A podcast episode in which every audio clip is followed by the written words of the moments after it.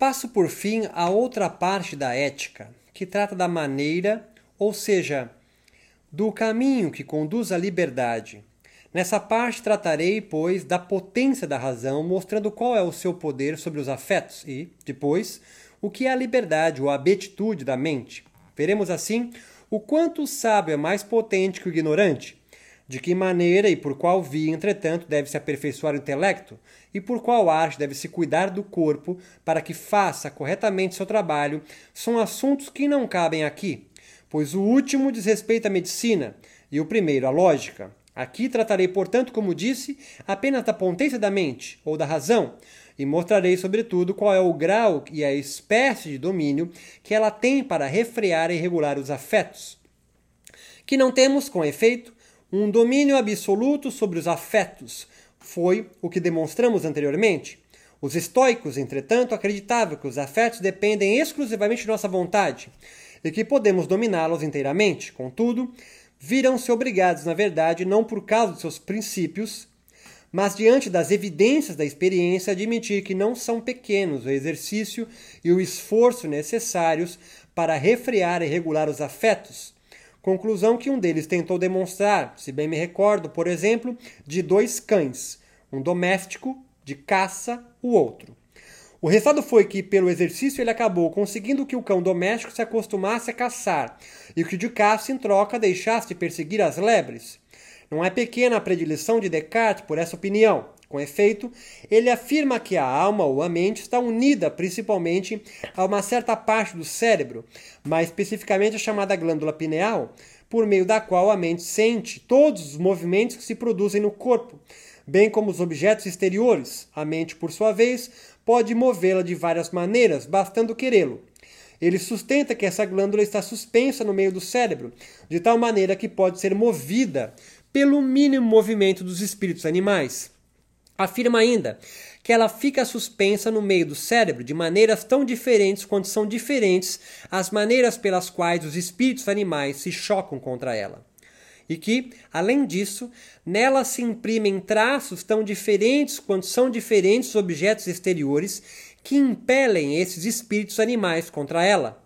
Daí que, se posteriormente a glândula pineal que é, é movida pela vontade da alma de diferentes maneiras, fica suspensa de maneira idêntica àquela pela qual já foi uma vez suspensa pelo mesmo movimento dos espíritos. Então a própria glândula impelirá e determinará os espíritos animais da mesma maneira com que eles tinham sido antes impelidos por uma suspensão análoga da mesma. Sustenta ainda que cada vontade da mente está ligada pela natureza ao movimento preciso dessa glândula. Por exemplo, se alguém tem vontade de dirigir o olhar para um objeto distante, esta vontade fará com que a pupila se dilate, mas se pensa apenas na dilatação da pupila, essa vontade de nada lhe adiantará porque a natureza não ligou o movimento da glândula, que serve para impelir os espíritos em direção ao nervo óptico, de maneira a dilatar ou contrair a pupila. Há a vontade de dilatá-la ou contraí-la, mas apenas a vontade de dirigir o olhar para os objetos distantes ou próximos. Ele afirma, finalmente, que embora cada movimento dessa glândula pareça ter se ligado, ter sido ligado pela natureza, desde o começo de nossa vida, a cada um dos nossos pensamentos, eles podem, entretanto, unir-se pelo hábito a outros, afirmação que Descartes esforça-se por provar no artigo 50 da proposição 1 de Paixões da Alma. Conclui, daí, que nenhuma alma é tão débil que não possa, se bem dirigida, adquirir um poder absoluto sobre suas paixões. Com efeito, essas paixões, tal como ele as define, são percepções ou sentimentos ou emoções da alma que elas se referem de uma maneira particular e que, observe-se, são produzidas, conservadas e reforçadas por algum movimento dos espíritos. Como, entretanto, uma vontade qualquer podemos ligar um movimento qualquer da glândula e, consequentemente, dos espíritos. E como a determinação da vontade depende exclusivamente de nosso poder, então, se determinamos a nossa vontade por meio de juízos seguros e firmes pelos quais queremos dirigir as ações de nossa vida, e se ligamos os movimentos das paixões que queremos ter a esses juízos, adquirimos um domínio absoluto sobre as nossas paixões. Essa é tanto quanto posso deduzir de suas próprias palavras a opinião desse ilustríssimo homem, opinião que, se não fosse tão forte, dificilmente eu acreditaria ter partido de um homem tão ilustre. Tratando-se de um filósofo que não havia firmemente se proposto nada a deduzir que não fosse de princípios evidentes por si mesmos, e nada a afirmar senão aquilo que percebesse clara e distintamente. E que tantas vezes censurara os escolásticos por terem querido explicar coisas obscuras por meio de qualidades ocultas. Não posso certamente surpreender-me o bastante que tal um filósofo admita uma hipótese mais oculta que todas as qualidades ocultas, que compreende ele afinal por união da mente e do corpo? Que conceito claro e distinto, pergunto, tem ele de um pensamento estritamente unido a uma certa partícula de quantidade? Gostaria muito que ele tivesse explicado essa união por sua causa próxima.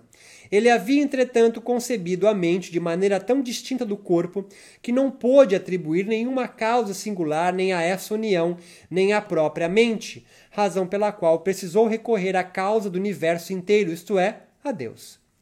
Gostaria muito de saber ainda qual a quantidade de movimento pode a mente transmitir a essa glândula pineal e com que força pode mantê-la suspensa pois não sei se a glândula, se essa glândula é resolvida mais lentamente ou mais rapidamente pela mente do que é pelos espíritos animais, nem se os movimentos das paixões que nós vinculamos estritamente a juízos firmes não podem voltar a se desvincular desses juízos por causas corpóreas. Disso seguiria que, embora a mente tivesse firmemente decidido ir contra os perigos e tivesse juntado a essa decisão um movimento da audácia, à vista do perigo, entretanto, a glândula estaria suspensa de maneira tal que a mente não poderia pensar senão a fuga. E como certamente não há qualquer relação entre a vontade e o movimento, tampouco existe qualquer comparação entre a potência ou a força da mente do corpo. E, consequentemente, as forças do corpo nunca podem ser determinadas pela força da mente. Acrescente-se a isso que essa glândula tão pouco está situada no meio do cérebro, de maneira tal que possa ser revolvida tão facilmente, nem de tantas maneiras, e que nem todos os nervos se prolongam até a cavidade do cérebro. Por último, omito tudo que Descartes afirma sobre a vontade e a sua liberdade, pois demonstrei sobejamente que isso é falso. Como, portanto, a potência da mente, tal como antes mostrei, é definida exclusivamente pela inteligência, nós determinaremos os remédios contra os afetos, que todos com certeza conhecem por experiência. Mas creio nem observam cuidadosamente, mas nem veem distintamente, pelo conhecimento exclusivo da mente, e desse conhecimento deduziremos tudo o que diz a respeito à sua beatitude.